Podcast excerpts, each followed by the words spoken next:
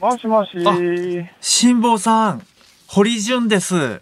ご無沙汰しております。どうも。辛坊さん、お疲れ様です。はいはいはいちょうどね、距離的に言うとね、今ね、あの、東京からだとね、台湾に行くのと同じぐらいの距離ですね。今私がやるところは。それで、おそらく、あのね、今のところ8月25日のプラスマイナス前後2日ぐらいで着くと思います。なるほど。そうか。まあ、帰りはね、やっぱりあの、ちゃんとやっぱり、あの、月曜日から木曜日の間に ゴールしていただけると。さすがですね帰りこそ。辛坊さんどうもも。しもし。あ、白くです。どうもご苦労様です。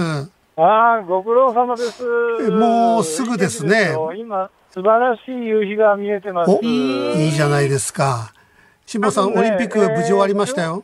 ああ、そうですか。はい。ああ。昨日昨日閉会式そりゃそうですよ。え、え、あの、日本はあ頑張って、え、それで大きなね、出来事もそんなにあの、悲惨なことも起きずにね、え、名古屋の市長がね、金メダルを噛んじゃったって、そういう話はありましたけど、人のね、金メダル人のをね。金メダル噛んじゃったんですよ。もしもし、飯田です。どうう。はい、ご苦労さんです。もで、今日もね、質問いただいているのでご紹介しますね。辛坊さん、グアムあたりで日本のラジオの電波が届いて日本放送が聞けるという話がありましたが、実際に日本放送聞きましたか？っていう。あのね、それいろいろちょっとね、試そうと思ってるんだけど、はいはい。だけど大きな問題があって、はい。この船に搭載されてるラジオの電源っていうのが、はい。他の電源といっぱい混じってて、ラジオの電源を入れるといろんなものの電源が入っちゃうと、バッテリーが上がっちゃう可能性があって、怖くてラジオの電源入れられないんですよ。大田区のラジオかなんか持ってきたらよかったんだけどね、そこまで考える余裕がなかったなあの、うるさい目覚まし時計なんかよりはね、ラジオちょっともしもーし。どうもあのオリンピック取材中の吉田です。で、今日もね、質問いただいているのでご紹介しますね。はい、どうぞ。ヨットで辛坊さん筋肉がついていると思うので、日本に帰って運動しないのはもったいないと思います。帰ったら挑戦したいスポーツはありますか？というご質問です。それがね、とにかくあの足が慣れちゃうんですよ。ほとんど歩かないもんで。逆にねそれでね、キャビンからあのコックピットに上がるので階段が4段あるんですけども、ええこの4段階段上がるときに必ずヒンドゥースクワットを1回ずつやって上がるというね、これやってます。リスナーの皆さん、ヨットで日本に帰ります。僕は帰ってまいりました。はい。おかえりなさい。はい、8月11日、時刻は午後3時半を回りました。FM93、AM1242、ニッポン放送、ラジオでお聞きの皆さん、こんにちは。ニッポン放送の吉田尚記です。パソコン、スマートフォンを使ってラジコでお聞きの皆さん、そしてポッドキャストでお聞きの皆さん、こんにちは。ニッポン放送の増山さやかです。辛坊治郎ズームそこまで言うか。辛坊さんがこの有楽町の日本放送に帰ってくるその日まで期間未定で日替わり助っ人パーソナリティが今一番気になる話題を忖度なく語るニュース解説番組です。水曜日はこのちゃんとねスタジオでパーソナリティとして登場するの2週間ぶり？そうですねはい、はい。吉田アナウンサーです。はい、帰ってまいりました。はいお疲れ様でした。取材、これラジオネーム誕生石はルビーさん。先ほどのこう辛坊治郎さんの音源の BGM がスカパラって言ってましたが、あはい。ね、あの閉会式にも出てきてた東京スカパラダイスオーケストラ、えで、えゲーム音楽が使われていたこう開会式、えーそれももちろん取材させていただいてますし、えー今回オリンピックで金17個、えー銀4個銅5個、えーまあ現場で目撃させていただきました。はいラッキーだったというかそれだけまあいろんなところにね取材に行ってたってことですね。そうなんですよ。あの、もう今日もね、暑いですけど、もう炎天下、先週、先々週、えー、結局、どれくらい、毎日17日間で 平均3万歩歩いてるんですよ、毎日。で腕汚いですね、その皮むけ具合が。小学、今時小学生でもこの状態で放置しないよねっていう状態の腕になってるんですけど、ちょっとめくるともうすでに真っ白なんですよ。ええ 本当だ。半袖で生活してた部分は。えで、あの、今回のオリンピックの特徴は、もう何があっても、どんなに暑くても、マスクは外すな。まあ一応ね。現場にいる人間はというので、マスクをずっとつけてたんですよ。ええで、あの、会期中は、あれ、マスク焼けってあんまりしないのかなと思ったんですけど、うん。えーこの間、あの、帰ってきて、はい。やっと落ち着いて、えーこう、あの、風呂入って鏡で見てみたら、ええ。あの、この顎のこの部分わかります？あ、耳の前の部分ですね。あの、デーモン小暮閣下が紫になってる部分あるじゃないですか。え えトーンを落とすところね。ええ。そうです、そうです。あの、うん。デーモン小暮閣下が、あの、いあそ紫色にしてる部分だけが焼けてることに気づき、ええ。本当だ。今、あの、ここの部分を暗くすると、人はとてもやつれて見えるっていうのが、だからなんかよりちょっと疲れてる感が。まあ、もともとがね、ねあの、うん。細くて黒くてめんどくさいええ。ごぼう感ありますけど、より泥付きごぼう感が増して、そうですね。はい、スタジオに帰ってきたんですが、ええ。でもこれだけあの見せていただくと取材させていただくということになると、結構あのむちゃくちゃなことやってたなって我ながら思います、はあ。ね、オリンピックってこうもうねお気づきだと思うんですけど朝7時台からもう競技始まってまして、ええで終わるのがあ夜11時とかの競技もあるんですよ。で一つの会場だとそこまでないんですけど複数の会場掛け持ちしてると、はい。大体まあそういう生活になるんですね。うん。で23時に、えー競技が終わってそこから記者会見とかあるんですよ。うん。でそうなると大体会場ベニューと言われるところを出るのがええ。夜11時過ぎとか、まあ遅くなっちゃいますね、どうしてもね。そうなんです12時過ぎの日もかなり、うん。まあ、まあまあありまして、うんうんでそれが終わってから帰って、えー大体まあスポーツニュースとか見るじゃないですか、はい。自分以外の会場のことは全く知らないんですよ。そうか。そうなんです。もうだってスポーツニュースとかであの例えば散々あれでしょ？こうあのスケートボードの解説の。人が話題になってたのよ、はい。1ミリも知らないんですよ。ええ。じゃあ逆に私たちよりもねそういう情報相対的な情報としてはね、はい。ええ少なかった。あの確実にお茶の間の方がうん。全体的なことに関しては詳しいです。うんうんうんうん。全然関係ないどうでもいいことは僕らの方が多分詳しい。えーうん。あのなんでしょうね。あの映像で見ても分かってたかどうか分かんないですけど、もうこうねずっとこう BMX とか、はい。えースケートボードの選手はもうワイヤレスイヤホンをはめてるやつらだらけみたいなのとかですね。多分そんなの気づく人たちもあんまり、まあ、いないみたいなそのミクロなことは分かるんですけど、うん。全体的に話題になったことは全然知らないまま。でも夜になってスポーツニュース見てええおおそんなことあったのねみたいな 風になって、えー、大体夜2時ぐらいに。まあ、ギリ寝られるか寝られないかぐらいで、で、次の日また朝7時からあるじゃないですか。うんで、次の日朝7時からあるということは、もう6時ぐらいには活動、起きて活動を開始してみたいのをね。ーやって炎天下で1日3万歩ぐらい歩いてっていうのを17日間やってきまして。お疲れ様でございました。いえいえ。まあでもおかげさまでねこの週が明けてから、えー、6時間8時間10時間つって今度またよもう赤ん坊みたいに寝てますから。いやまあでもどっかでね ちゃんとそれ取り戻さないとね。すっかりあのうん取り戻しましたんで、あ大丈夫だと思うんですけど、よかったでもその取材の生活をしていると、はい。あのこうなかなか普通にご飯食べるのとかすら難しいうん。というより、この間終わってからはたと気づいたんですけど俺一回も座ってご飯食べてないんだそういえばと。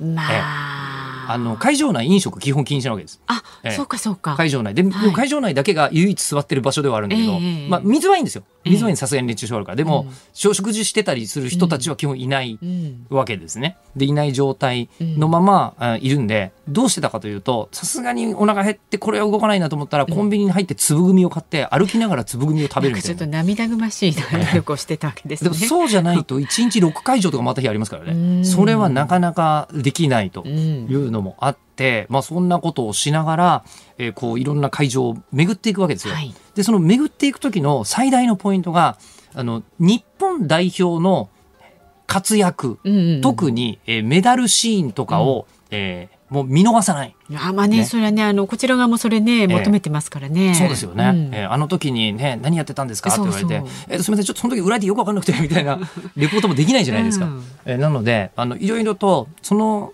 日本代表が出てくる時間に合わせてはい。移動も考えるし、うん。えーなんならお手洗い行くのとかも考える。ああまだまだ日本出てこないからこの辺りでトイレ行っとくかみたいなね。あそうですそうです。でそれがですね、うん。えー新体操の時に、ええ。一回あの有明の体操競技場で行われて予選見に行ったんですよ。ええ。で予選見に行って、えー日本が確かですね7番目に出てくる、予選。で見て。で朝のレポートを済ませて、はい。えーその後に、えー何チームか出てきてこれからあの日本ですよと。うん。でもう今ならいけると。ええちょっとここでお手洗い行かないと。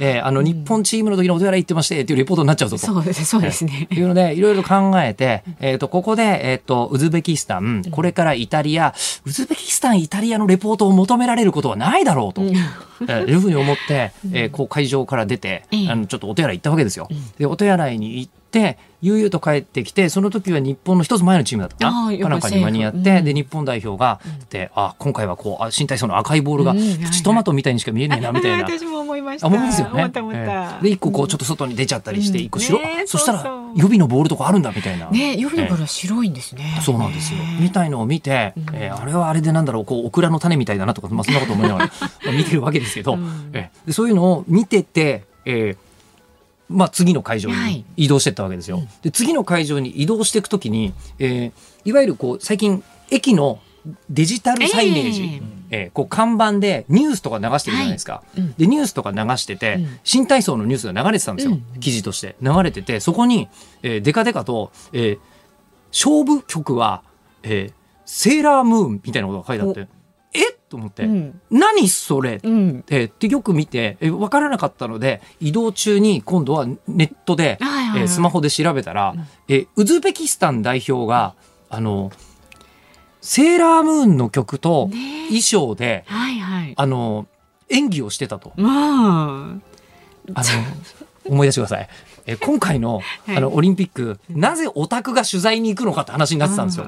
普段アニメとか漫画とかのことしか考えてない人間がオリンピック取材、まあだからこそ分かることもあるだろうみたいなことを言われて、えーありましたよ確かに。ね 3x3、3×3、うん。えーバスケットボールで使われている BGM がスラムダンクの曲ですねとかね、えーあのこう柔道で使われてる曲が全部広角機動隊の曲でしたみたいなそういうのを見つけて他の人がやってないレポートだとちょっとニヤニヤしてたんですよ。そしたら最大のバズりであった 不覚にも、え不覚にもそのセーラームーンのムーンライト伝説が流れてた時に僕は悠々ととお手洗いにいるんですよ。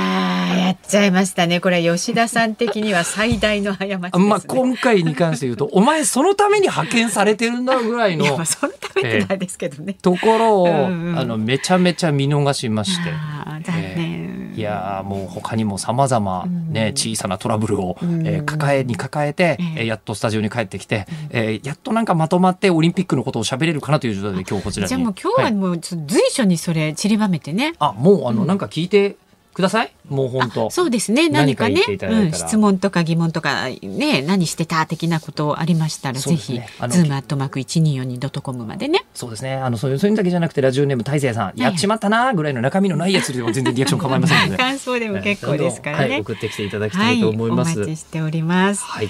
では今日もねまず株と為替の値動きからお伝えします。今日の東京株式市場日経平均株価4日続伸しました昨日と比べまして182円36銭高い2万8070円51銭で取引を終えました先月16日以来およそ1ヶ月ぶりに終値で2万8000円台を回復しました昨日のアメリカ株式市場ダウ平均の上昇や国内企業の好決算銘柄への買いが相場を押し上げたということです。為替相場は現在1ドル110円70銭付近で取引されています。昨日のこの時間と比べますと30銭ほど円安になっています。さあ、ズームそこまで言うか。この後は昨日から今日のニュースを振り返るズームフラッシュ。で、4時台には今年の5月にですね、暗号資産について解説をしていただきました。慶應義塾大学経済学部教授の酒井豊隆さんに今日は多数決についてね、はい解説していただくと。まあ私たちが当たり前に思っているこのね多数決には、まあこんなことあんなことあるっていうね面白いねお話を聞けると思います。考えたことないですもんね。多数決って当たり前すぎたけど、考えてみれば、そういえばあれた当たり前かあれみたいな。そうそうものすごい受け入れてるけどねね。そうですよね。はい。それから5時のオープニング生存確認テレフォン5時の辛抱です。今日もね、辛抱さん、えー元気にご登場されると思います。サンディエゴ出てね、50日目なんですって、今日。あ、もうそんな経たれてるんですね。そう。だから、往路と合わせると日本初から4ヶ月近くヨットに乗ってるってことですからね。今日もどんな感じか聞いてみます。ラジオの前のあなたからのご意見もお待ちしております。メールは zoom zoom アットマーク 1242.com 番組を聞いての感想はツイッターでもつぶやいてください。ハッシュタグ漢字で辛坊治郎、カタカナでズーム、ハッシュタグ辛坊治郎ズームでつぶやいてください。辛坊さんへの質問、それから辛坊さんに伝えたい日本で起きているニュースなんかもお待ちしております。ニッポン放送がお送りしています。ズームそこまで言うか。辛坊治郎さんが有楽町のニッポン放送に帰ってくるその日まで期間未定で毎週水曜日は私吉田尚記と増山アナウンサー2人でお送りしています。では昨日から今日にかけてのニュースを紹介するズームフラッシュです。河野規制改革担当大臣は昨日政府が確保しているアストラゼネカ製の新型コロナワクチン200万回分のうちおよそ5万回分を緊急事態宣言中の6つの都府県に供給すると発表しました。自治体からの希望が少なかった理由を問われると河野大臣は募集期間が2日間しかなく自治体を慌てさせてしまったと述べました。愛知県の大村知事は昨日の会見で河村名古屋市長がソフトボール日本代表選手の金メダルをかじった問題に関して可能であれば再発行してほしい。前例がないとは聞いているが大会関係者と話し合っていきたいと述べました。国土交通省は東京オリンピックの交通対策の実施結果を発表しました。主要30の地点の交通量の平均はすべての日で2018年の同じ時期と比べて減少しました。最も減ったのは閉会式があった8月8日の日曜日で48.6%でした。同様の対策はパラリンピックの開会式がある今月の24日から再び行われます。今月24日に開幕する東京パラリンピックに向けて政府や大会組織委員会は今週中にも観客の有無についての結論を出します。政府は小学生から高校生にチケットを割り当てるプログラムを予定通り実施するため教育委員会などへの協力要請に乗り出しています。ニューヨーク州のクオモ知事が辞意を表明しました。新型コロナへの対応で一時は評価されたクオモ知事でしたがセクハラ疑惑の調査結果を受けて辞任を求める声が高まっていました。総務省は昨日携帯電話会社がスマートフォンなどの端末を他社の回線で使えないようにする SIM ロックについて10月から原則として禁止すると発表しました。利用者が携帯電話会社を乗り換えやすくする狙いがあります。オリンピック関係のニュースはどうしてもね、多くなっているところではあると思いますが、うん、そんな中でシムロックの話が一つオリンピックと関係あるなと思ったんですけど、はい、海外のメディアの方とすごく一緒にいたんですね。実は日本人にあんまり会ってないんですよ。この時期って。もちろん同じくラジオ取材しているスタッフとかとはよくやり取りしてますけど、うん、もう隣見ると、えー、中国の方。隣見ると中東の方みたいな、えー、もう感じで世界中から来てて、うん、日本人はごく一部っていう状況にずっといたんですね。うん、で今回みんなスマートフォンずっと使ってるんです。どの国のメディアも。世界中でこんなに革命起きてたんだなっていうぐらいスマートフォンが重要になってて、はい、で彼らは日本に来て日本の携帯電話会社の SIM を買って刺したりしてるわけですね。あはい、で、これ逆もまたしかりで、はい、そのもちろん競争を促進するっていうあの意味もあるんですけど海外行った時にこれスマホ使いやすくなるんですよ。うんうん、その国の SIM 使買って刺すことによってわざわざこう国際ローミング料金とか日本の携帯電話に払わずに使えたりとかいうのもあるんでこれは本当はこの方が絶対便利なんです、誰にとっても。だから早くやってほしいですけど一応10月より前に買ってしまうと、えー、2013年の10月以降にならないと無料で解除できないということなので、もしかしたら買うタイミング、えー、10月以降に今しといた方がいいかなっていう可能性もあります。まあでも今だとね、もうルール的にもすぐ買ったら、会社によってちょっとずつ違いますけど、すぐ SIM ロック解除してください。できるようになってますというのがありますが、で、オリンピック関係のところで言うと、とまずあの金メダルの再発行というのを愛知県知事が求めたと、えー、これあの喧嘩の続きですよね。これ、まあ、ねそういう考え方もありますね。取れますよね。ねねリコール騒ぎがあって、うん、今だからこうやっちゃえ河村さんをみたいなことになってるんだと思うんですけど、うん、これあの間に挟まれてる後藤さんがかわいそうなのでもうやめましょう。ね、ちょっとなんかね迷惑といえば迷惑ですよね。もう本当にあの政治家の方がオリンピックにもうこれ以上言う必要今ないですよ本当に。でその一方で東京オリンピックの交通対策で閉会式の日に交通量が48.6%、はい減ったというのはこんな顕著に結果出るんだなというのがあってであと感染者数が今だいぶ取り沙汰されてますが、えー昨日の段階でははい久しぶりに1週間前よりも感染者数が減ったんですよね。はい。でこれっていわゆるこう2週間から3週間ぐらい前の数行動の結果が現れるっていうふうに言われてるじゃないですか、ええそうするともしかしたらオリンピックが始まったことによって家にいた人が増えたのかもしれないということもできますけど少なくともオリンピックのせいですっごい人が増えちゃってっていうあの感染者数が増えちゃってっていうふうにつなげているのはもしかしたらこれは違うのではないかと。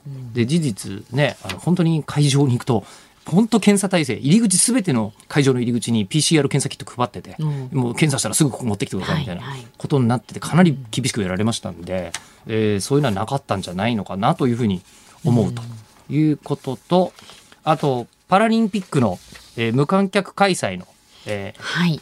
うん、どうするんだと、えーまだ決まってないですよ。無観客にするかどうか決まっていないし、はい。もし無観客にしたとしても、えー地元児童や生徒の感染は各自治体の対応に委ねたい考えと。いう話になってまして、はい。で今回基本無観客だったんですけど一回有観客の会場はどうなってるんだろうと思って、伊豆のベロドローム自転車競技が、場所によっては。はいはい。行われている会場に行ってきたんですよ。うんうんうん。えーそうするとやっぱりあのこうご家族連れで富士市からやってきましたって言って4人で娘さん2人連れて、ええ。全員で東京2020って書いた T シャツが着ちゃってる人たちがいるんですよ。うん。うんで自転車見たことありますって自転車競技全然見たことないです。うん。うん、だけどこれはきっと一生覚えているだろうからあの見に来ましょうみたいのを見て、うん。えーであとこうそのね三島が新幹線で三島まで行きまして、三島から移動したんですけどもう三島の駅からもう青いポロシャツを着たボランティアの方々の歓迎っぷりがすごいんですうんうんうんようん。でこれだけ丁寧にもうみこの今保冷剤ありますから暑いから持ってってくださいとか、あの向こうに行くとこうペットボトル1本しか持ち込めませんからそれ気をつけてくださいね。今のうちにみたいのをめちゃくちゃ親切にやってくれるうん。んですね。でこういうのとそのご家族連れの姿とかを見ていて、あの今回この状況下でやれたことだけでもかなり頑張ったと思うんですけど、本当はこれだったよねやりたかったのと。本。来だったら各地でねそういう光景がね、見られたんでしょうにいねや。でも本当そしてパラリンピックのそもそもの意義をこう考えるとあやっぱり現地で、うん。あのこう小さな子たちに見てもらうっていうのうんうんうんうんはすごく意義が深いと思うので、うん。あの無観客だったとしても、ね、小さな子たちというのは感染があの今まで、まあ、今回の新しく新株になったりするとわからないですけど、はい。さらないってことをされるんだったらそれがオリンピックの意義だなっていうのをすごく感じたので、ね。パラリンピックの時は、あのぜひここは、うん。あのなんとか有観客というか子供だけでも見てもらいたいなというふうに思いますね。でしかもやっぱり雰囲気として全体的にやっぱポジティブなお祭りなんうんですよ。はい。現地そのものは。えーなので、あ、なんかこう世界中の人たちで共有できるものがあるなっていうのとか、世界の広さみたいのは多分すごく感じると思うので、ぜひお子さんたちには、えーあの、パラリンピックの会場に足を運んでもらいたいと、えー行ってきた身としてうんうん思います。実際ね、はい自分でねご覧になってるとね。はい、以上ズームフラッシュでした。8月11日水曜日時刻は午後4時を回りました東京有楽町日本放送第3スタジオから日本放送吉田久典と日本放送の増山さやかでお送りしています。ニッポン放送ズームそこまで言うか辛坊治郎さんが有楽町のニッポン放送に帰ってくるその日まで期間未定で毎週水曜日は私吉田尚記と増山アナウンサー2人でお送りしていきますはい、ご意見ご紹介していきます。ツイッターですね。はいおもとさん。はい私もリアルタイムで見たかった。でも選手のカメハメ派の構えとか、あジョジョ立ちはいとか、うん小ネタもあったみたいっていう。あれそうですね。あの選手の方々が、あの登場シーンとかでちょっとポーズ決めたりするやつで、えっと 400m リレー男子の中国チームが全員カメハメ派やってましたね。えーとかね、あと、はい。あのー本田灯選手、えーあのいらっしゃいましたよね、はい。水泳の。本田灯選手に単独インタビューしたときに、えっ、と、ジョジョが大好きっていう話になぜかなって、えうんー一番好きなスタンドはキラークイーンだって聞きました。うんはい。ねもうそういう世代なんですよ。ね、そういうことなんですね。あことのねあ、はい、どうぞ。えー、交際、えー、リクリさんかなツイッター、はいイタリアの義乳特選隊とはいいう記事ありましたね、これもうねちょっとよくわかんないんですけどドラゴンボールです。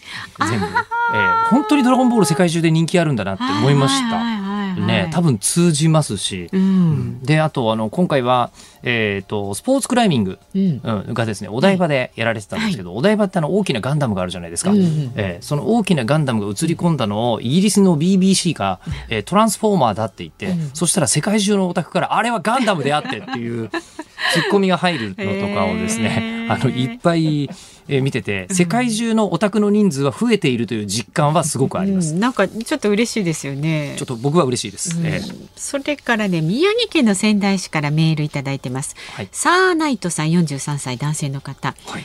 ヨッピーは人生で初めてゴルフ場に行ったと言っていましたがいろんな競技を見て自分もこれやってみたいなと思った競技はありましたか？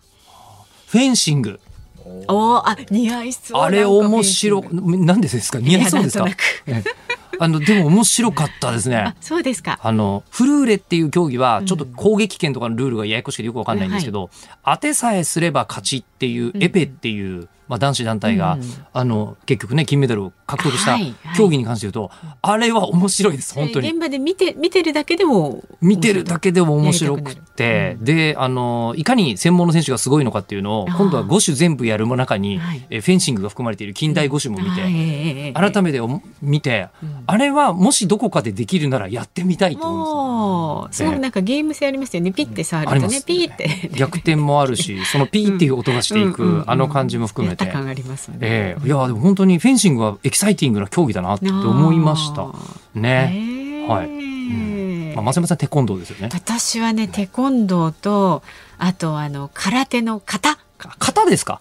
型の方。はい。組手の方ではなくて。うん、そうそうそう、あのなんだっけ清水はい。はい、清さん。清さん。はい、清選手。いやさかっこいいなと思ってうん。やってみたい。できないけど。ええそうですね。うん。いや、もうでもただね、あの、あれができると思う気持ちになるのは錯覚なんだなってのはすごいよく。本当そうですね。すごいよくわかるんですやってみたいなんて気軽にねちょっとねうん本当は言えないですもよね、一つ危ないのが今僕 BMX が自転車がもともと好きなんであれ BMX は普通に買おうと思ったらオリンピック選手と同じものが会社員でも手が届く価格で売ってはいるわけですよ。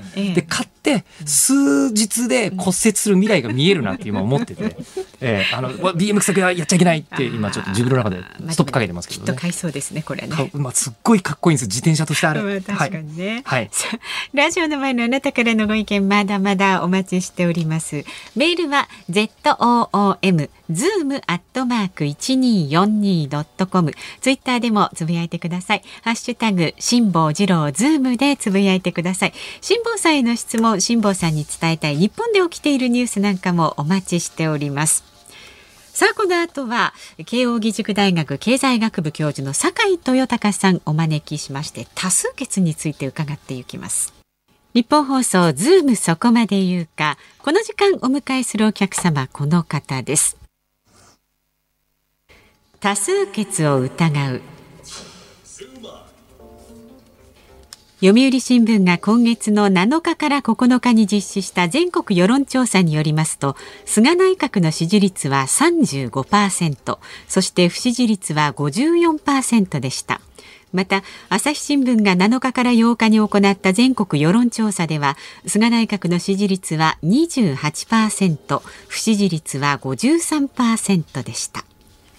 さあここで専門家をお招きしています今年の5月以来のご登場になります岩波新書多数決を疑う社会的選択理論とは何かの著者で慶應義塾大学経済学部教授の酒井豊隆さんですご無沙汰しておりますよろしくお願いいたします酒井です。よろしくお願いします。お願いいたします。今日もね、落ち着いたちょっとイエローの解禁シャツで、スタジオに夏らしくご登場なんですけど、こちら、サンさんという方が、えー暗号資産の後半に多数決の話してたね、興味深かった記憶があるから楽しみという方もいらっしゃって、前回大変ご好評で、またお越しいただきましたが、あの、その間に、あの、実はフェイスブック、つなげていただいて、えっと、近況を拝見してると、はいあの、酒井先生、うん今、全身脱毛やってるんですか？そうなんですよ。僕ですね、この4月ぐらいから全身脱毛を始めまして、はい。もう今あの結構全身トゥルントゥルンなんですトゥけど、ルントゥルンにしたんですね。そうなんですよ。ええめっちゃ快適ですよ。そう、夏はってことですか？夏。ど、どの辺が違うんですか？あのね、一番いいのは、はい。僕はまず脇一番おすすめするんですけれど、脇。はい。ええ。まずあの、まあ、汗あんまかかなくて匂いがしなくて、はとにかくなんかこう心地が良いんですよね。そうなんだ。うん、いやーでもお肌綺麗ですよね。そうですね。顔も手の感じ。いやいやいや。僕は本当もう吉田さんめっちゃおすすめですよ。本当ですか、やってみた方がいいですかね？あの、ね、紹介します。本当ですか？今回ねあの東京オリンピックでも見てて一つ思ったのが体操選手。いるじゃないですか、体操選手スタート時に老人を手につけるのが分かるんですよ、うんうん。滑り止めを。みんなあん馬の前は必ず脇もめちゃめちゃ老人つけますね。そうなんだ。ええ、あれって多分あそこ滑っても多分まずいんだろうなっていうのがなるほどなるほどすごいなるほど。思って今の脇は夏なんとか対策した方がいい説はちょっとわかる気はするなとは思うんですけど、吉田さんだってオリンピックでずっとこう曲が曲がってらっしゃったでしょ？待ってました待ってました。その時めちゃくちゃ汗かいたり、まあ匂いとかも多少したと思うんですしてたよ。と思いますあの時は、え。ええだからこうその時だ全身脱毛してればもっと快適に回れたと思うんですよね。今日は何の話今日多数決なんですけど分かんなくなっちゃうえ現状のところ今のところえなんていうんですか最推進派1票。ですね。で今のところ疑問に感じてる派が2票っていう状態なんで 多数決だとこんな。なのですがさてでもそうなんですよ。あの今回えー、とこの間多数決を疑うっていう本を出していらっしゃるというので、暗号あの資産の時にも気になって類書としてそちらも読ませていただいたんですけど、はい。あの考えたことなかったけど本当その通りだとうん。つくづく思いまして、うんうんうん。例えばですね、えー今日その支持率が、えー、28%、うん。不支持率が53%という世論調査がええ。結果が発表されたということなんですけど、これってそもそも質問の立て方によって全然結果変わっちゃいますよね。そうですよね。うん。まずそもそもこれ支持が28、まあ例えば不支持が53とかってあったとしても、どれぐらい支持してるのかとかどれぐらい不支持してるのかとか、まあこれだけだと全然わからないわけですよね。あそうか。すごい強く消極的な支持なのか、ええ。積極的な支持なのかは全然それでは分かんないわけですよね、そうですね。だからあはい。の支持の度合い、不支持の度合いまで聞いたら、あのもっといろんなことがわかるのになとは思います。うん聞き方がすごくなんかもったいないっちゃもったいないですよね。もったいないですね。うんで、あのそれの、まあ、今回は一応世論調査だから数字として出てくるだけで、ええまあ、終わっちゃいますけど、今後今年は選挙があるとうん。言われています。はい。で、えー選挙って、まあ、基本的には一人一票を持ってはいはい候補者の名前、もしくは政党の名前を書く。うん。みたいなことで決まってますけど、うん本当は世の中には選択肢例えば立候補者なんてええ2人のうち1人とかじゃなくて何十人もいる選挙区とかあるわけですよね。そうなんですよ。ええここに対して1票しか投票できないって、うん。本当は変なんですよね。あれね、めちゃくちゃおかしいんですよ。それやっぱ僕たち疑問を持たなきゃいけないんですよね。はいはいというのは、投票用紙に一人の名前を書くとしましょうと。自分はこの人に一票入れますと。でもそれって、投入してる情報量がめちゃくちゃ少ないんですよ。だって、一人の名前だけですから。2番目はこの人支持します。3番目はこの人支持します。とかまで意思表示できたら、もっと豊かな情報が入力できるわけですよね。そもそも選挙っていうのは情報を行政に入力することでもあるわけですね。そうなんです。あれはですねな、るほど。投票用紙というインプットをはい選挙結果というアウトプットに変換する装置なわけです。はいはいはいはいはい。で、できるだけいいアウトプットが出てほしいですよね。はい。そのためには、ちゃんとした情報のにインプットをしないといけないんですよ。うんところが今、それができてないわけですね。はあ、全然してないですよね。あのもともとええ。多分こう聞いたことないコンピューターがなぜ生まれたのかというと、コンピューターって、えー、とこの国勢調査のために生まれたんですって、ええいろんなところでアンケートバーって配るじゃないですか、アンケート配ってそれを手でこう計算してると、確かにアメリカで一番初めそれをけコンピューターが生まれた理由が、えー、と3年に一度国勢調査やるんだけど、うん。集計に3年以上かかっちゃうっていう。えー。のが手作業でやってると、これはどうにもならないって言って、えー、と一応一番初めに自動集計のためにコンピューターって生まれたんですって、そうだと時間が短縮できるっていうのでできたという話で、でそれを考えると多分一番初めの時ってあの投票して投票用紙がなんか例えば100個ぐらいマスがあったとしてそれを集計するとなったら選挙結果出るの何ヶ月後とかになっちゃう。うん。うんうん可能性があるからうん。1票でとりあえずいいよねっていう技術的なことで、うん。多分一番初めは生まれたと思うんですけど今だったらそれこそコンピューターとか使えば、ものすごく細かい投票ってできるわけですよね。できます。もういくらでもできますよね。1番この人、2番この人、3番この人とか。あるいは、1番支持するこの人に10点、2番目の人に5点とか、そういうやり方だっていろいろ考えられるわけですよね。で、もう入力された情報をアウトプットに変換するのはもう全然コンピューターで一瞬でできるわけですよ。だから今は本当は選挙制度っていうのはこれまでとは全然違ったもっといいものがいくらでも使える時代なはずなんです。選挙制度を変えよう、そういう意味で変えよう、多数決以外にしようっていう話ってうん聞いたことないですけど、ええなんか先生のご本によると、地球上にはそういう国はもうすでに結構ある。うーんと、まあ、もともと学問の歴史を言うと、はい。フランス革命前のですね、パリでこういう学問って始まったんですよ。はい。まあ、なかなか面白いですよね。まあ、革命が起こる直前で、まあ、絶対王政が揺らいでいる頃ですね、うんもうちょっと我々なんかいい決め方できるんじゃないのかっていう研究が始まったんですよ。で、まあ、ボルダっていう人が一人、この分野の創始者なんですね。うん彼は多数決っていうのは票の割れが起こるからダメだって言ったんです。え、多数決ダメだって、ええあの、民主制が当たり前に地球上でなる前にもうすでに言われてたんですか？言われてたんであ、すよ。そうなんだ。そうなんです。はそれはやっぱりですね、はい。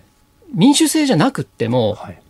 多数決とか、まあ、選挙で人を選ぶ機会っていうのは、その絶対王政の時代にもあったわけですね。はい。うん。で、そこでボルダは、まあ、こういう状況を考えたんですね。まあ、3人が争ってると。うん。はい。で、そのうち2人がなんか似てる。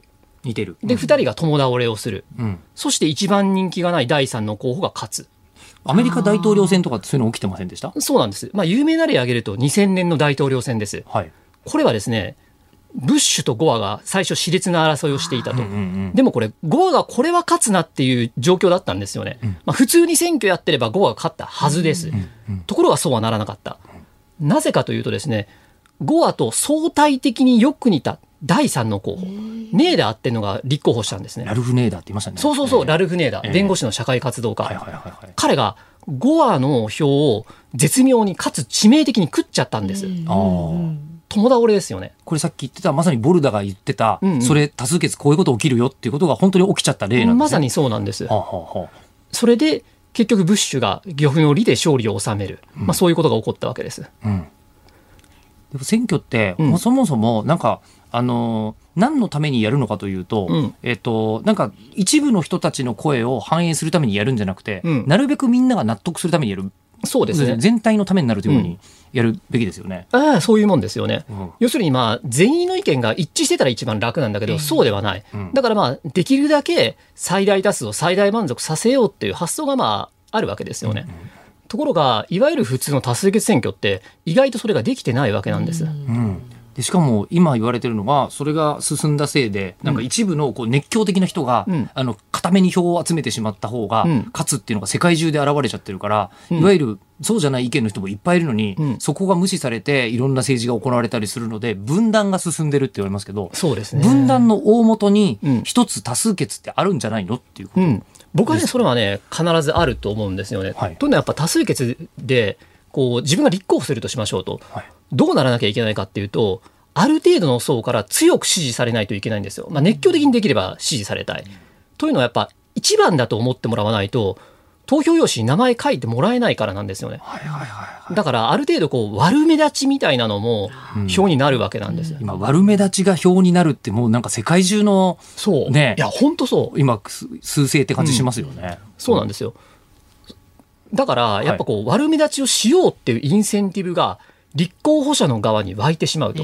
うん。そうじゃなくって、もっと広い層からきちんと点を集めないと、当選できないような選挙制度に変えることができれば、うん。そしたら、今度は立候補する側もそういうことをしようって思うわけですね。うん。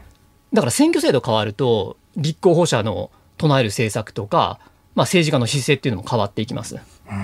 でその多数決以外のうん方法って言われるとすぐにはピンとこないんですけど、ええもうすでにそのフランス革命直前にうん研究した人たちはいくつか選択肢っていうのはもう出してるわけですか、そうです。は例えばなんですが、先ほど名前を出したボルダ。はいはいはい彼はですね、こんなやり方考えました。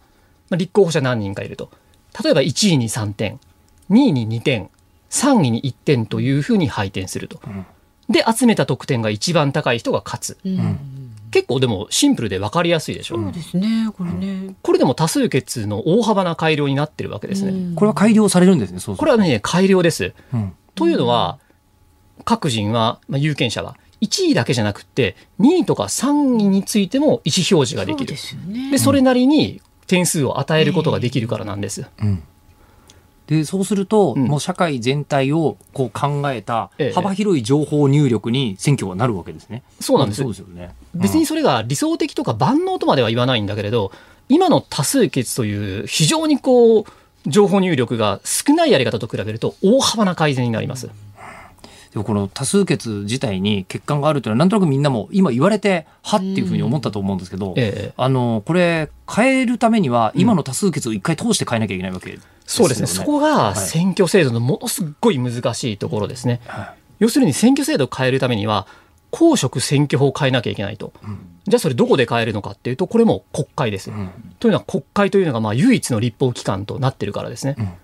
じゃあそこでどうしたらいいかっていうと、こう、与党の人たちが賛成してくれないといけないわけです。んでも与党の人たちっていうのは今の選挙制度のおかげで与党に慣れてるわけですよね。これはやっぱり変えようとはしないですね。うん、そうですよね。インセンティブとして多数決に強い人たちが多数決のルール変えちゃったら、うん自分たちの優位が緩いじゃうわけですから、そうなんですよやらないわけですよね。だからこれについては僕はあの、まあ、与党の政治家がこう倫理的に悪いとかっていうよりはもう制度的にかなりどうしようもないなっていうのが正直な感想ですね。どうしようもないなと思っている中で、酒井先生は、その、なんですかね、こう、社会的決定論でいいんでしたっけ？はいはいはい。社会的決定論の専門家としては、どうしたらいいって思ってらっしゃいます？これはですね変えるやり方っていうのは僕は一つしかないと思ってます。すすか？それ何かっていうと野党が今の選挙制度っていうのは各々しかじかの欠陥があるっていうのを主張するわけです。だから今の与党にあまりに有利になってるんだというふうなことを言って、かつそれが支持を受けて、重要な政策論議になって選挙の争点になったら変わりうると思います。あーなんかでも本質的な気がしますよね、これだと。今のところ、なんかあの、こう、なんか、い与党側、権力側がやったことに、えーまんま反対するみたいなことしか言ってないですけど、うん。そもそも多数決がおかしいって野党に言われたら、うん。うん、あ、そんな気もするっていう人ってもっと増えそうな感じはするし、そうですよね。そもそも建設的な議論な感じが。いや実に建設的な議論だとうん。思います、うん。だからやっぱり選挙制度改革をもう一回争点化するっていうことが、うん。まあ、できないと変わらないでしょうね。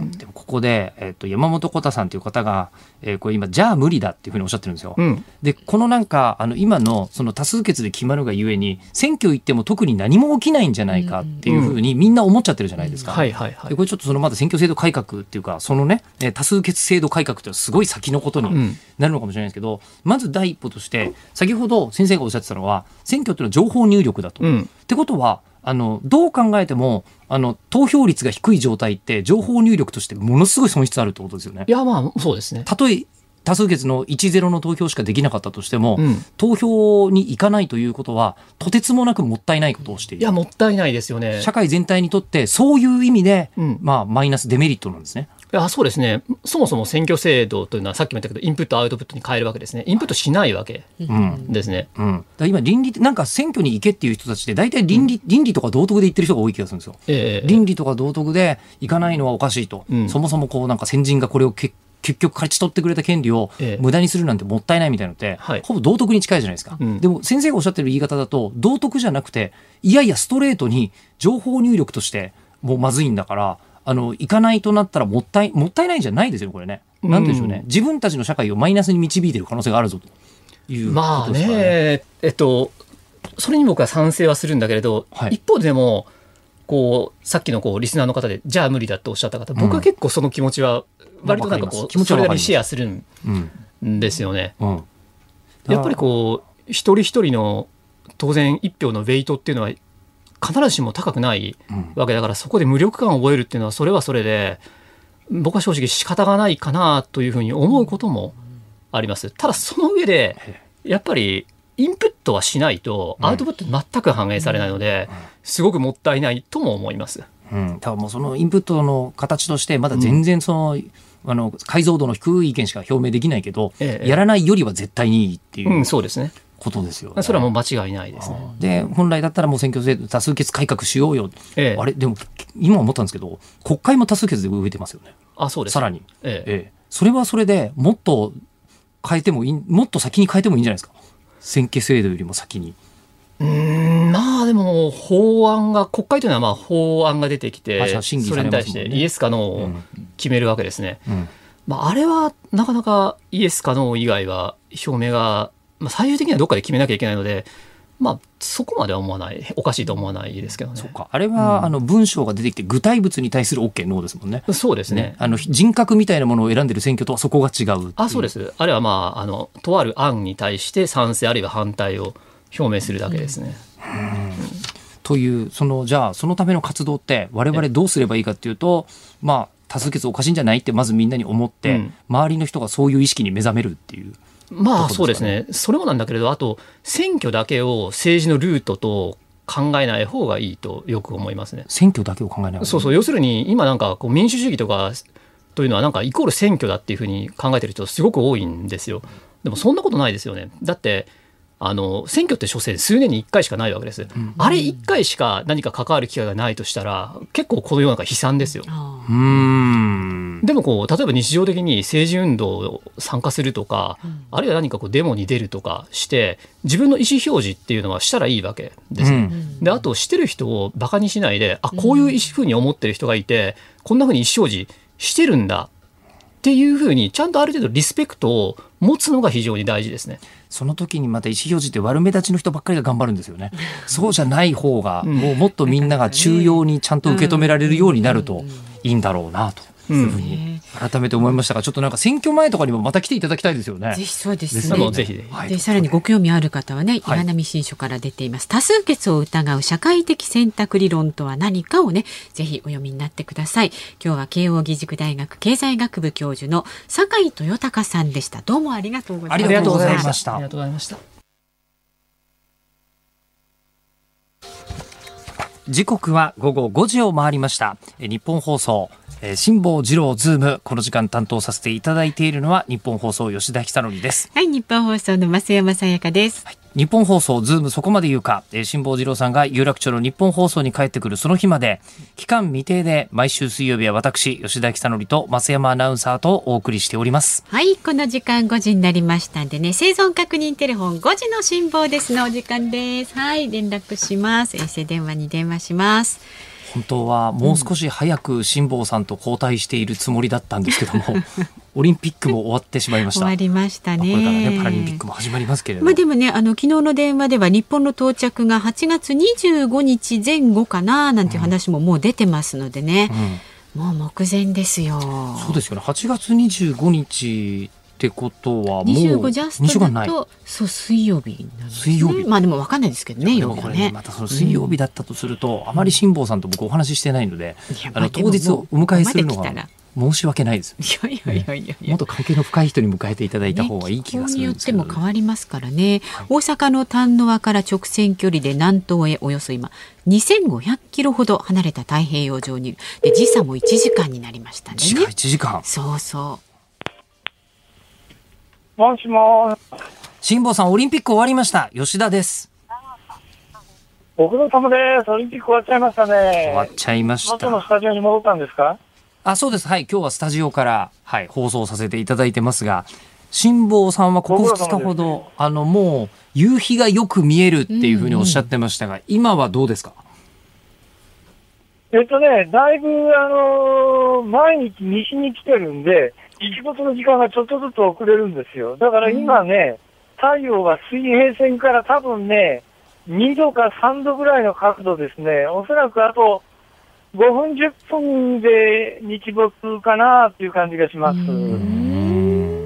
ね、もう本当に近づいてきたなと思うんですが、あとこう辛坊さん4ヶ月間船に乗っていらっしゃるので、えー4ヶ月間満足に歩いてないってお伺いしてるんですけど、そうそう。だからね、あのー関節って筋肉に支えられてるんだっていうのがよく分かったのはですね、はい。筋肉が衰えると何が起きるかっていうと、あの、まっすぐ立って、ちょっと体ひねるだけで、膝の関節を破壊しそうになるんですよ。だから普通、膝の関節って膝の関節だけで成り立ってるわけじゃなくて、周りにいっぱいこう腱がついて、筋肉がついて、それで引っ張って成り立ってるものなのう、に、うん筋肉が弱ると、関節に直接ダメージが来るんですね。だから今ちょっと怖くてですね、船内で移動するときに、片足に体重かけてひねるとバキって言いそうなんで、すうん。ごいそれが怖いんです。うん。あの指をね怪我しちゃったっていう話ありましたが良くなりました？ああ、まあ別にあの、指、指、指、まあね、痛いっちゃ痛いですけど、痛いんだ。怖いのはね、うん。だから、爪から引っ掛けるんですよ。もうとにかくこの4ヶ月間で何回爪割ったかっていうぐらい爪は少し割れたり剥がしたりしてるんですけど、あだから、今日も朝から爪切ってですね、ちょっとでも爪のところが出てると、うん引っかかりのところにバーンと当たった瞬間に爪が飛ばしちゃうんですよ。そういう怖さがあるんで。なんかスタジオにいた時の辛坊さんと比べるとワイルドになりましたね。はいいやいや、あのね、えーもう毎日ね、サバイバルですから。ねだから、あのー来週、統計150度超えるんでね、統計150度超えたら、県内の時間を日本標準時に合わせるんで、そうすると、あの、お互い同じ時間、けど、今まだ1時間時差を作ってるんで、はいはい。ええまあだから週明けね、順調に150度超えててほしいなと思いますけど、ちょっとやっぱ風が弱くなってきてるんで貿易風から抜けないと北に上がれないんで、貿易風から抜けると風が吹かなくなって、でも抜けないことには日本につかないんで、どっかで決断しないといけないんですが、もう昨日今日ぐらいで北上を始めたんで、うん。ちょっとこれから風がどうなるか心配です。ちょっとね風を見ながらですね。で今日もリスナーの方からえっ、と質問というかあの辛坊さんにねぜひ教えたいニュースがあるということで千葉県船橋市の誕生石はルビーさんですね。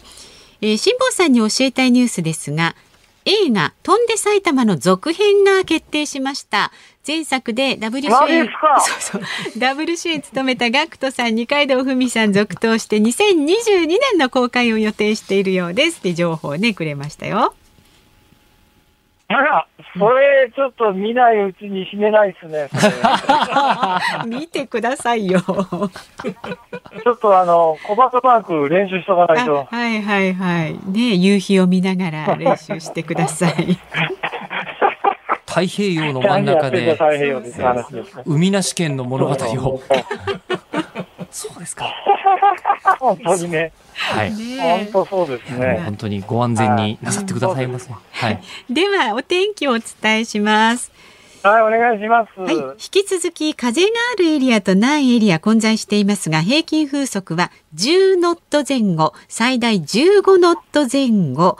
で明日いっぱいまでは東北東から東南東の風が続く見込みということです。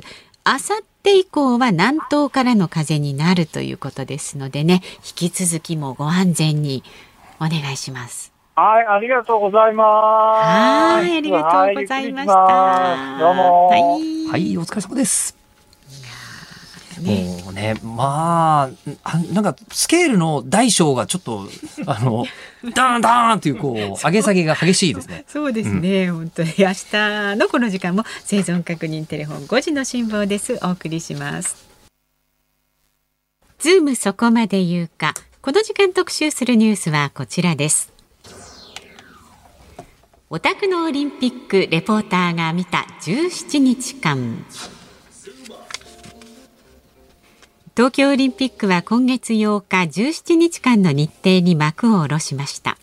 このコーナーでは取材で訪れた会場延べ59カ所目撃した金メダルの数17個という東京2020オリンピックレポーター吉田久典アナウンサーに東京オリンピックを総括してもらいますそうですね。あの、ちょっとした面白話でね、あの、BMX の会場で椅子触ったら油でベッタベタだったとかですね。そういうのは山のようにあるんですけど、そういうのはまあ置いといて、え はいーあの、えっとですね、あの、今回、じゃあ、こんだけ見たんだから総括してみようと。えー全体でどんな感じだったのかなっていうのを考えてみたところ、はい。えー時代はとっくに変わってて、その発表会が今回のオリンピックだったなっていう感じがすっごいするんですよ。時代が変わったことの発表会？はい、あの時代がどう変わっていたかというと、結構いろんなところで言われてましたけど今回多様性ってことがすごい言われてたじゃないですか。うん。でも多様性のある世界を僕ら生きたことあるのかなと思ったら多分なんとなくなんですよねこの言葉の理解。うんでそれをなんかまざまざと実例で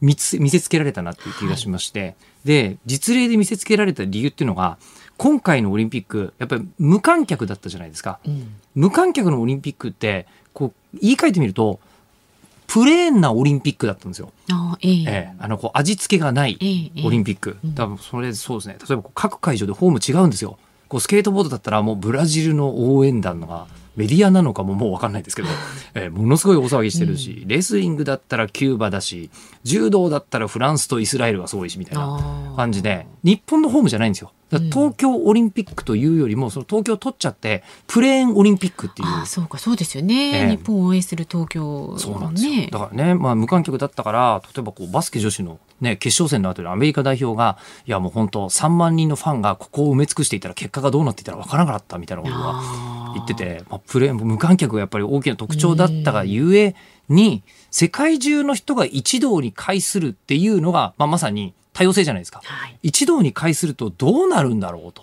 いう大実験、まあ環境だったのかなっていう気があしてまして。ーなるほど、例えばもう選手のタトゥーとか世界中ではこんなに当たり前なんだなとか思いましたしね。まあ目立ちましたよね、いろんな方がいますもん。なんかね、ええ。背中にこう、ね、韓国の飛び込みの選手はオリンピックマークとか、うん。もう女性男性問わずね。そうですね、ん。入れていらっしゃったりとか、うんうんもしくはこう決勝のね、こう柔柔道のこう相手とか、もうはだけた胸のところに漢字で家族って書いてあるんですよ。うん。家族。なる、まあ、大切なものだから入れたんでしょうね、みたいなのがうん。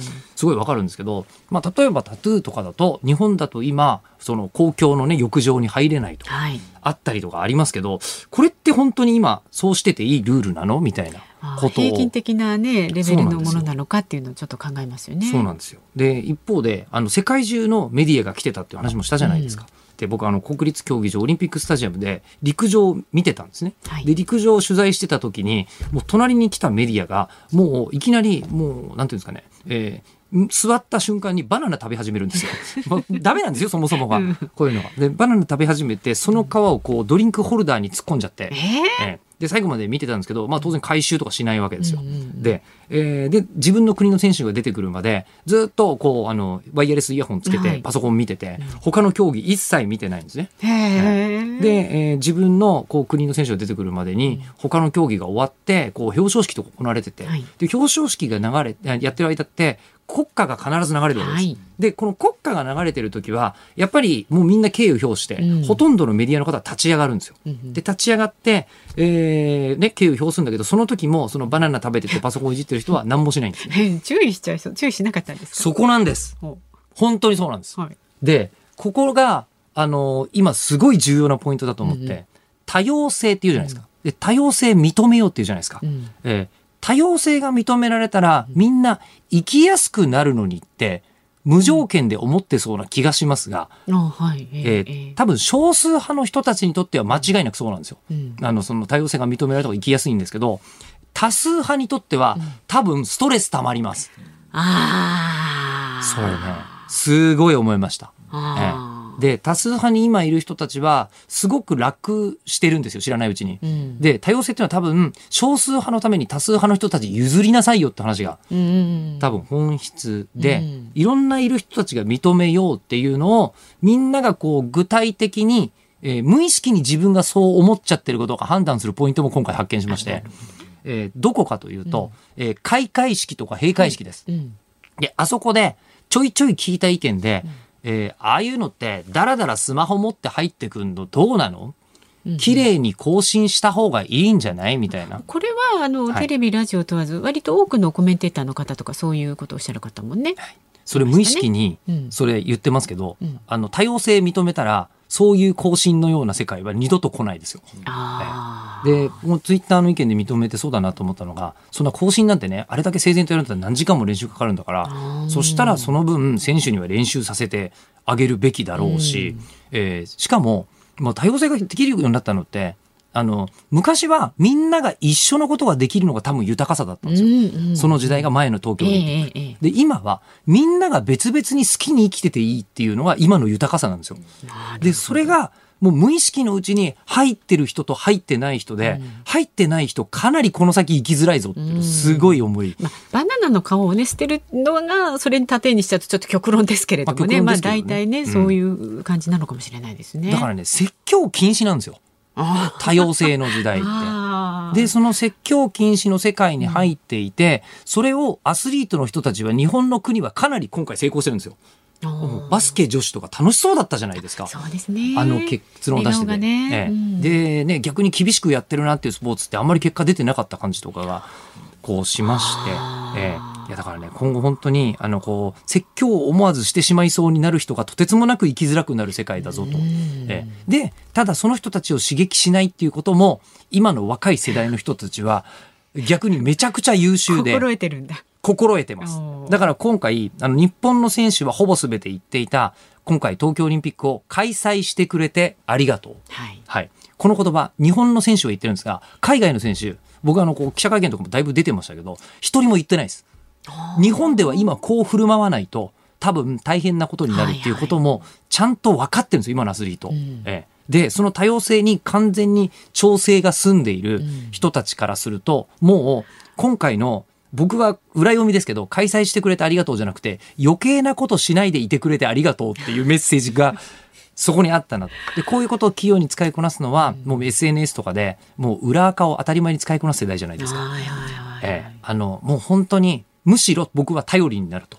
で、今後、あの、若い世代と、あの、自分より上の世代で意見が割れた場合、ちょっと先に若い世代の方から話聞きたいなっていうふうに思うぐらい、えー日本の若い世代は、だいぶ優秀になってきてるぞと。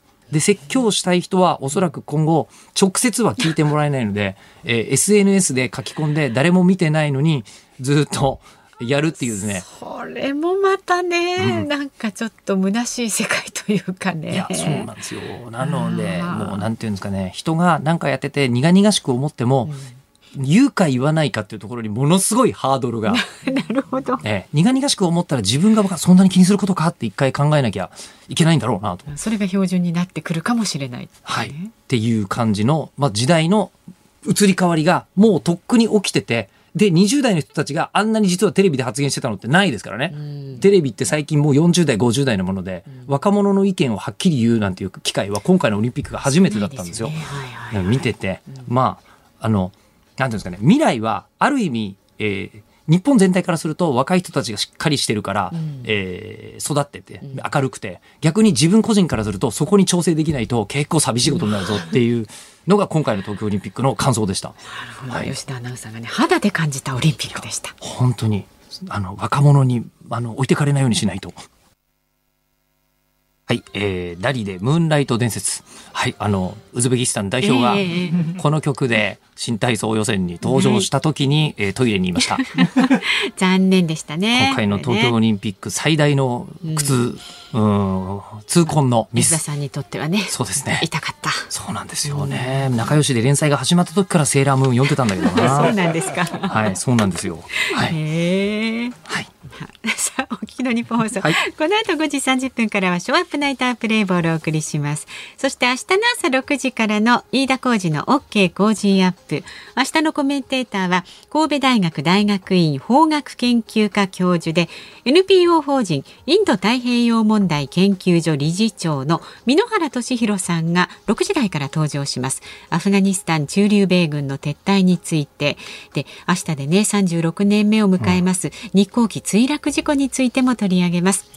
午後3時半からのこのズームそこまで言うか明日は飯田浩司アナウンサーです。コメンテーター月刊中国ニューススーパーバイザーで戦略科学者の中川コージさんをお招きいたします。はい。で、そして、あの、この辛坊治郎ズームも、あの、休まずに続けさせていただきましたが、あの、日曜日の、あの、夜中11時30分からのミューコミ VR、バーチャルを完全にこうテーマにはいお送りしている番組、えーバーチャルマーケット6っていうイベントがこの週末開かれるんですけど、その会場からやります。バーチャルの世界から。ええでそこにこう来週バーチャルでライブをやるというスフィアっていう声優ユニットがやるんですけど、その中からメンバーをお招きして、えーあの一緒にバーチャルマーケット6のえー現場を巡ろうということになっておりまして、えーオリンピックで現実とめちゃめちゃ向き合ってから、えー 帰ってきてあのバ昨日もーチャルの世界を今度は。バーチャルの打ち合わせが2本あって、えーでそしてこんなバーチャルのこととかやって、えーもうすっかり現実見てない人になってます。が、はい。